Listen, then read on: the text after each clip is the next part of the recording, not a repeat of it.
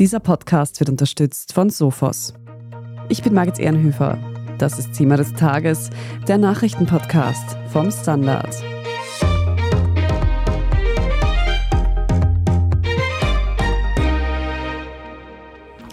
Es ist knapp ein Jahr her, da wird der Ort St. Johann in Tirol von einer Tragödie erschüttert. An einem frühen Morgen im August ertrinkt der sechsjährige Leon nach einem Spaziergang mit seinem Vater in der Tiroler Ache. Zunächst wird von einem Raubüberfall ausgegangen. Der Vater soll bewusstlos geschlagen worden sein und Leon dann unbeaufsichtigt ins Wasser gestürzt. Doch wenige Monate später nimmt diese Geschichte eine Wende. Es gibt den Verdacht, dass der Raubüberfall tatsächlich nur ausgedacht war und dass der Vater seinen Sohn in der Ache ertränkt hat und es kein Unfall war, sondern tatsächlich ein Mord. Aber was ist wirklich passiert an diesem 28. August 2022? Und welche Rolle hat Leons Krankheit, das Singap-Syndrom, in der ganzen Geschichte gespielt? Also für mich steht außer Zweifel, dass es sehr liebende Eltern sind, die auch alles für ihren kranken Sohn tun würden, die aber gleichzeitig halt auch einfach nicht bereit waren, diese Situation zu akzeptieren. Ein Jahr nach dem tragischen Unglück sehen wir uns den Fall Leon noch einmal genauer an und wollen wissen, wie das Leben des Jungen und seiner Familie mit dieser schweren Krankheit ausgesehen hat. Und was man tatsächlich über die Hintergründe von Leons Tod weiß. Benedikt Herber, du bist freier Journalist und hast dich für den Standard mit dem Fall Leon näher auseinandergesetzt. Ein Fall, in dem die Ermittlungen noch laufen, deshalb gleich einmal vorneweg für alle Beteiligten gilt nach wie vor die Unschuldsvermutung. Benedikt, der Fall Leon, so wie er in der Berichterstattung mittlerweile genannt wird, hat sich vor einem Jahr ereignet. Wer war denn Leon eigentlich? Also Leon war ein sechsjähriger Bub, der vergangenes Jahr gestorben ist. Er wird als fröhlicher Junge beschrieben, der auch Tiere sehr gerne liebt er litt aber auch an einem sehr seltenen Gendefekt, das SYNGAP-Syndrom. Eine breite Öffentlichkeit hat den Namen von Leon unter traurigen Umständen kennengelernt. Du hast es gerade schon angesprochen. Leon ist vergangenen August verstorben. Vielleicht erinnern sich manche HörerInnen noch an die Nachrichten vom letzten Jahr. Benedikt, was ist denn damals zunächst an die Öffentlichkeit gedrungen? Also die Tragödie hat sich in Tirol ereignet. Da war der Vater mit seinem Jungen am 28. August vergangenen Jahres spazieren an der Redford-Promenade in St. Johann. Das ist so ein Spazierweg an der Kitzbühler Ache. Leon saß im Buggy und zur Uhrzeit, da gibt es in Zeitungsartikeln die Angabe, dass sich das um 4 Uhr morgens ereignet haben soll. So richtig lässt sich das nicht bestätigen. Sicher ist aber auf jeden Fall, dass das sehr früh am Morgen war. Und das ist auch nicht ungewöhnlich, weil Leon durch dieses Singap-Syndrom, an dem er litt, nachts oft wach wurde und laut geschrien hat und das fließende Wasser, das soll Leon beruhigen. Und während die da so spazieren waren, kam von hinten ein Mann und soll den Vater, den Florian A., mit einer Glasflasche attackiert haben. Der wurde daraufhin ohnmächtig und Leon soll aus seinem Buggy gestiegen sein, ans Wasser gegangen und dann hat ihn die Flut mitgerissen und er ist gestorben. Soweit der traurige Fall, wie er uns letzten August erreicht hat. Im Laufe der darauf folgenden Monate hat sich daran auch noch einmal etwas verändert. Darüber werden wir gleich noch sprechen. Um aber diesen Fall womöglich vielleicht ein bisschen besser verstehen zu können. Du hast schon angesprochen, Leon hat eine Krankheit, das sogenannte Syngap-Syndrom. Kannst du das genauer erklären? Was ist das für eine Krankheit? Also die Krankheit zunächst einmal ist extrem selten. Es gibt 300 diagnostizierte Fälle. Es ist aber auch davon auszugehen, dass sie wahrscheinlich sehr viel häufiger existiert. Sie wird nur sehr selten diagnostiziert, weil die Ärzte oft nicht geschult sind. Schätzungen von der Bridge the Gap Foundation zum Beispiel gehen davon aus, dass ein bis zwei Prozent aller geistig behinderten Menschen tatsächlich an SYNGAP leiden.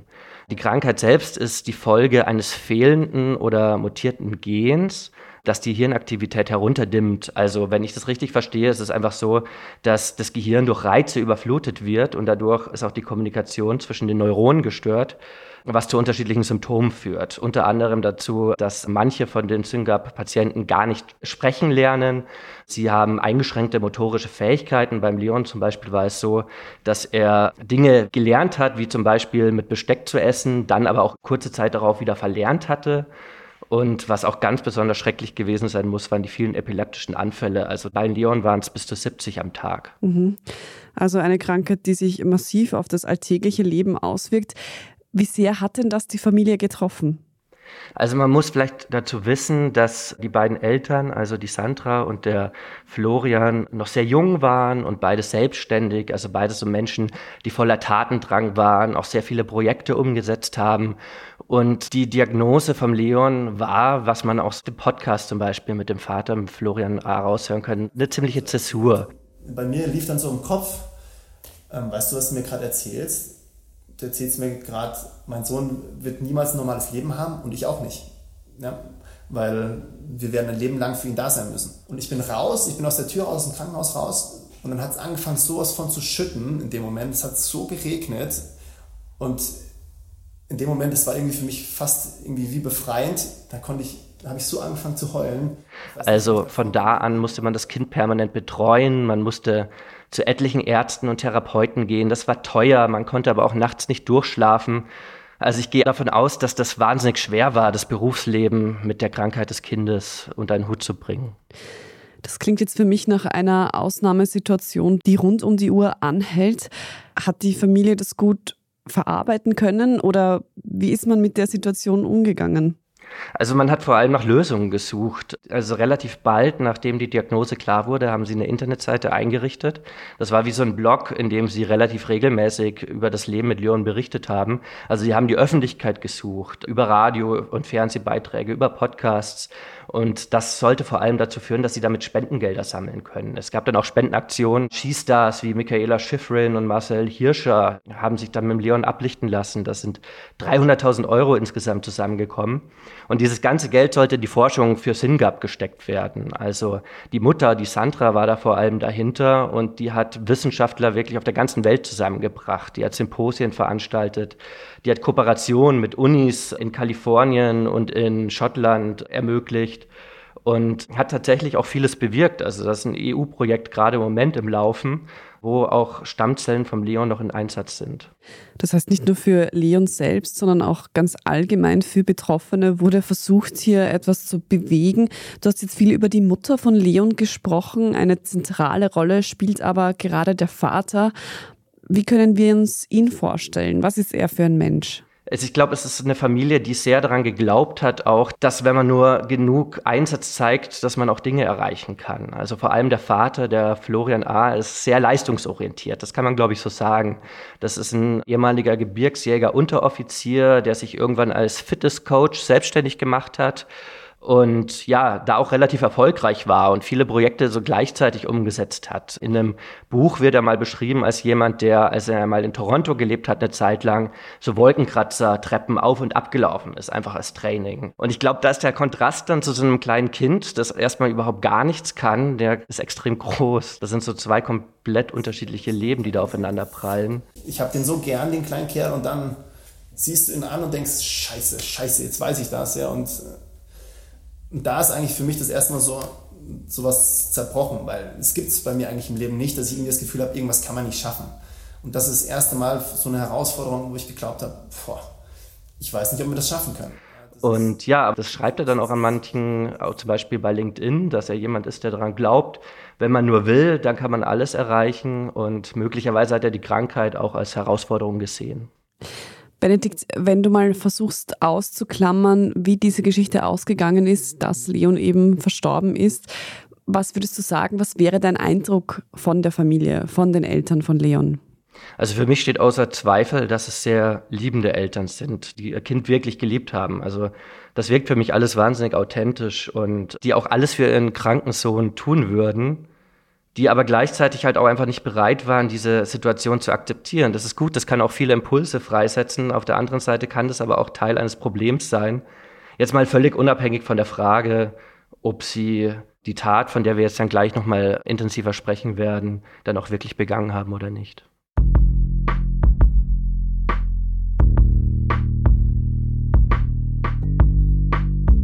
Wir sind gleich zurück.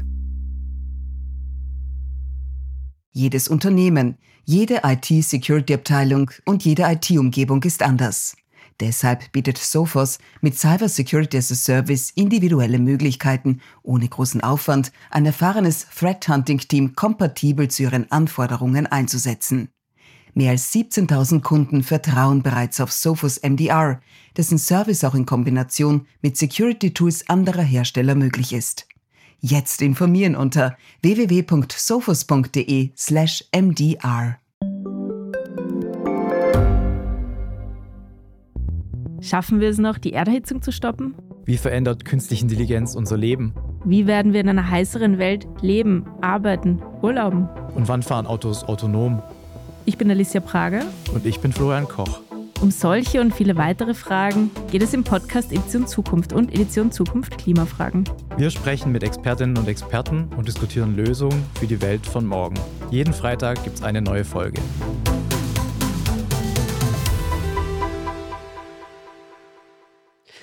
Also ich versuche das auch nochmal zusammenzufassen. Was für mich da jetzt hängen bleibt, ist, dass da immer eine gewisse Hoffnung auch in dieser Familie geherrscht hat, dass es vielleicht eine Lösung oder eine Heilung geben kann für Leon und daran eben auch sehr öffentlichkeitswirksam gearbeitet wurde.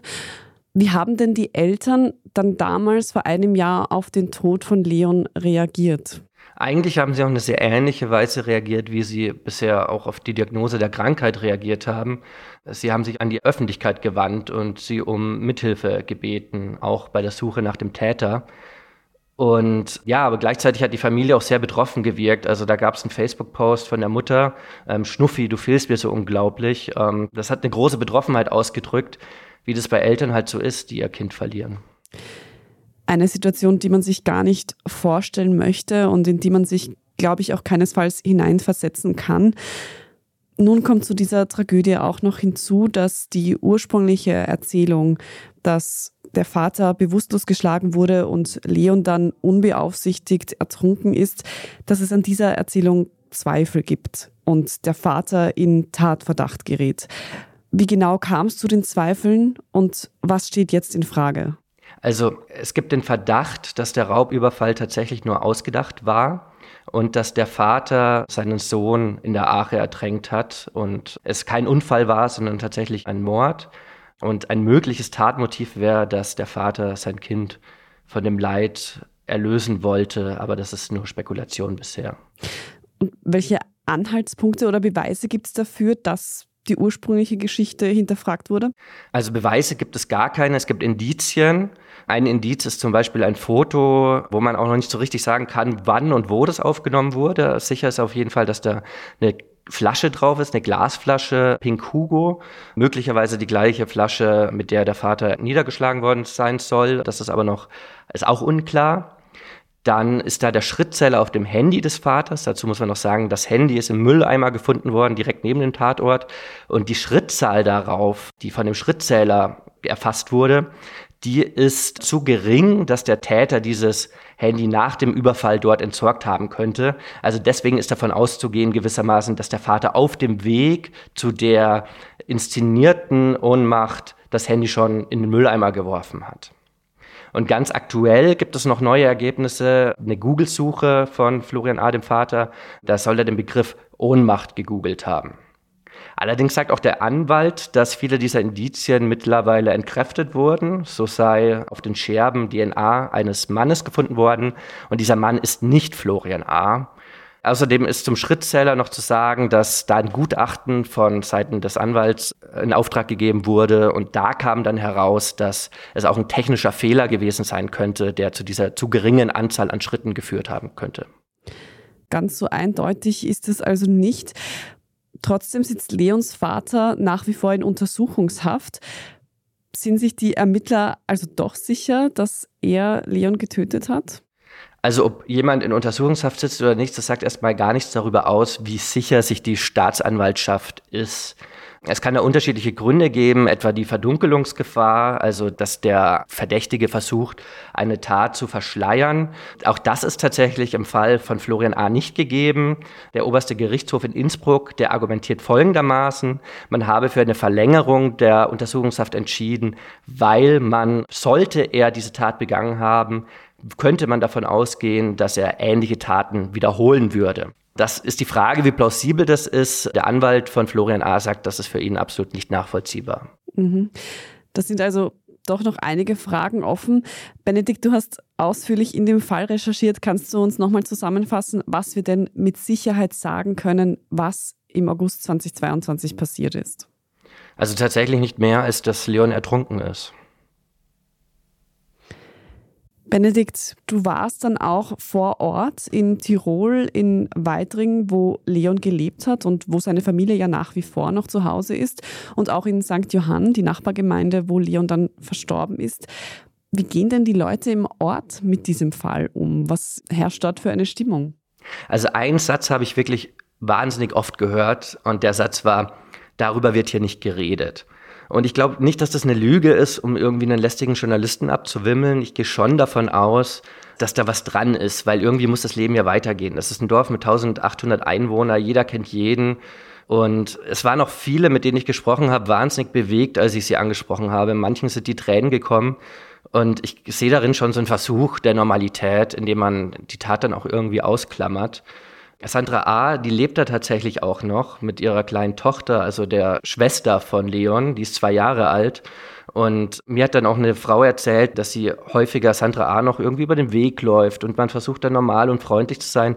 Aber tatsächlich ist Sandra A. sehr viel seltener in der Stadt, im Ortskern als früher. Aber dass sowas wie Ausgrenzung oder Mobbing oder so, das soll es auf jeden Fall nicht geben. Das beteuern alle. Mhm. Du hast die Mutter Sandra A. jetzt auch angesprochen. Konntest du denn mit ihr auch über den Fall sprechen oder mit anderen Angehörigen? Ich habe die Mutter bei Facebook angeschrieben und um ein Interview gebeten. Das ist immer so eine Sache, wenn man so Investigativrecherchen macht, ist normalerweise nicht davon auszugehen, dass man da eine Rückmeldung bekommt, gerade wenn es ein laufendes Verfahren gibt. Überraschenderweise hat die Sandra A. mir dann doch geantwortet und war eigentlich sehr offen für ein Interview. Und dann haben wir recht lang hin und her geschrieben und irgendwann kam keine Antwort mehr. Ich habe dann auch erfahren, dass es da so ein bisschen so einen Konflikt zwischen zwei ihrer Anwälte gibt. Der eine sagt, sie soll mit Medien sprechen, der andere sagt, sie soll erstmal gar nichts sagen, bis es zum Prozess kommt. Eine Sache habe ich aber auf jeden Fall rausgelesen oder eine Sache hat sie mir nochmal beteuert, dass ihr Mann auf jeden Fall unschuldig sei. Du hast vorhin gesagt, das Einzige, was Sie sicher wissen, ist, dass Leon an diesem Morgen verstorben ist. Wie wird es denn nun in den Ermittlungen weitergehen? Wann startet der Prozess? Also jetzt wird diesen Indizien nachgegangen, die Glasflasche, der Schrittzähler. Und dann wird es irgendwann mal einen Prozess geben, wie du sagst. Bis wann ist aber absolut nicht absehbar. Was relativ sicher zu sein scheint, ist, dass Florian A. bis dahin höchstwahrscheinlich in Untersuchungshaft bleiben wird. Das hat mir sein Anwalt so gesagt. Der Fall könnte uns also auch noch länger beschäftigen. Passiert ist das Ganze vor nun knapp einem Jahr, unabhängig davon, dass derzeit noch sehr, sehr viele Fragen offen sind. Benedikt, was meinst du, warum bewegt der Tod von Leon auch heute noch so viele Menschen?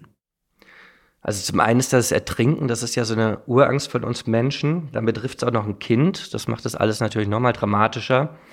Und dann spielt, glaube ich, schon auch eine große Rolle, dass die Eltern von Anfang an versucht haben, einfach die Gefühle der Öffentlichkeit anzusprechen. Sie haben ihr Leben, das Leben mit Leon geteilt.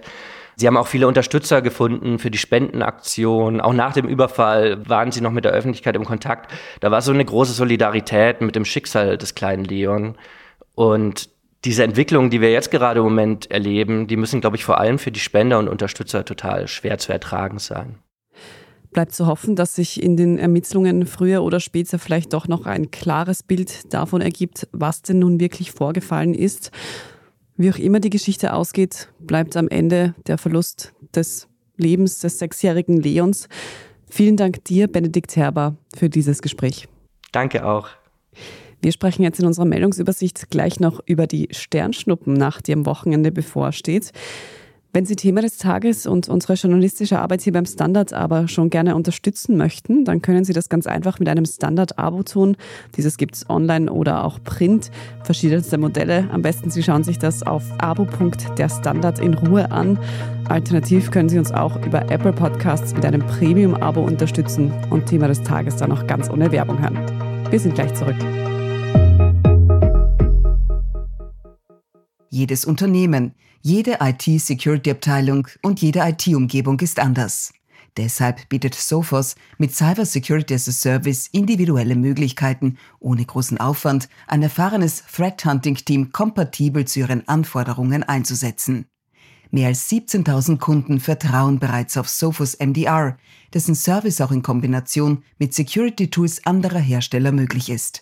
Jetzt informieren unter www.sophos.de/mdr. Gibt es außerirdisches Leben? Haben Tiere ein Bewusstsein? Können wir durch die Zeit reisen? Es gibt so viele große Fragen, die uns Menschen seit Jahrtausenden beschäftigen. Aber erst jetzt kann die Wissenschaft Antworten darauf liefern. Oder neue Rätsel entdecken. Ich bin Tanja Traxler. Und ich bin David Rennert. Im Standard-Podcast Rätsel der Wissenschaft gehen wir großen Fragen der Menschheit auf die Spur. Wir fragen Wissenschaftlerinnen, was in schwarzen Löchern passiert wo die Aliens bleiben und die Fusionskraftwerke und wo die Mathematik an ihre Grenzen stößt.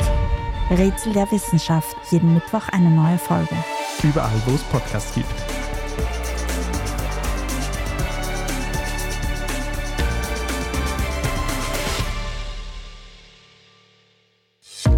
Und hier ist, was Sie heute sonst noch wissen müssen.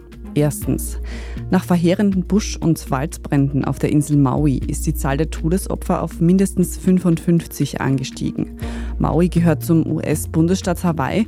Betroffen von den Bränden ist vor allem der Küstenort Lahaina, auch eine von Touristen sehr gerne besuchte Region. Zahlreiche Menschen werden nach wie vor vermisst. Laut dem Gouverneur von Hawaii wurden 1700 Gebäude zerstört. Tausende Menschen haben somit ihre Häuser verloren. US-Präsident Joe Biden hatte noch gestern Donnerstag den Katastrophenfall ausgerufen und damit Hilfsmittel des Bundes für die betroffenen Gebiete freigegeben. Das US-Militär schickt außerdem Hubschrauber, Such- und Rettungsmannschaften nach Hawaii. Zweitens, Russland hat heute Freitag nach mehr als 50 Jahren erstmals wieder eine Mondmission gestartet. Luna 25 heißt die Raumsonde, deren Trägerrakete in den frühen Morgenstunden vom neuen Weltraumbahnhof Vostochny erfolgreich gestartet ist. Auf dem Mond landen soll die Sonde dann am 21. August. Dort soll Luna 25 dann Bodenproben vom Mond einsammeln und diese analysieren, zum Beispiel den Anteil von Wasser im Boden. Luna 25 ist Teil des russischen Mondprogramms, das zum Ziel hat, bis 2040 eine Raumstation auf dem Mond zu errichten. Eigentlich hätte die Mission schon vor Jahren starten sollen. Wegen technischer Probleme musste diese aber mehrmals verschoben werden. Ursprünglich hatte die russische Raumfahrtagentur Roskosmos auch mit der europäischen ESA zusammengearbeitet. Nach Russlands Invasion in der Ukraine hat die ESA diese Zusammenarbeit aber beendet.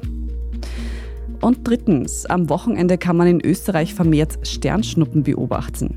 Die Erde kreuzt nämlich die Bahn eines Kometen, dessen Staubspur den Sternschnuppenregen der sogenannten Perseiden erzeugt. Die Staubkörper kollidieren mit ungefähr 60 km/h mit der Erdatmosphäre, verdampfen dort und bringen dabei die Luft zum Leuchten. Der Name Perseiden kommt daher, weil es so aussieht, als würden Sterne aus dem Sternbild des Perseus fallen. Dieses Ereignis gibt es jedes Jahr Mitte August und weil derzeit der Mond kurz vor Neumond steht, stört auch dieser die Sichtbarkeit der Sternschnuppen kaum. Als besten Zeitpunkt zum Sternschnuppenschauen nennen ExpertInnen kommenden Sonntag ab 22 Uhr. Wer neugierig ist, sucht sich zu diesem Zeitpunkt also am besten ein möglichst dunkles Fleckchen zum Beobachten aus. Alles weitere zum aktuellen Weltgeschehen finden Sie wie immer auf der Standard.at. Falls Sie ein Thema haben, über das wir unbedingt einmal sprechen sollten oder Sie sonst Feedback oder Anmerkungen für uns haben, dann schreiben Sie uns gerne an podcast.derstandard.at. Und wenn Ihnen diese Folge von Thema des Tages gefallen hat, dann freuen wir uns, wenn Sie uns das mit einer guten Bewertung oder einem netten Kommentar zeigen. Am besten Sie abonnieren Thema des Tages auch gleich, dann verpassen Sie keine weitere Folge. Ich bin Margit Ehrenhöfer. Danke fürs Zuhören. Baba und bis zum nächsten Mal.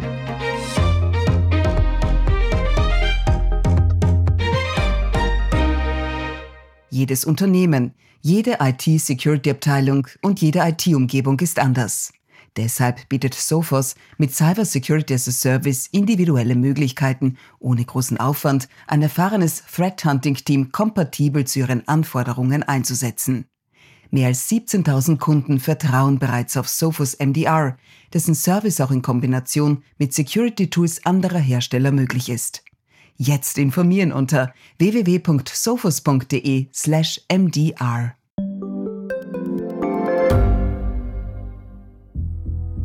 Was ich nicht nachvollziehen kann, ist, warum an jedem Unrecht immer ich schuld sein soll.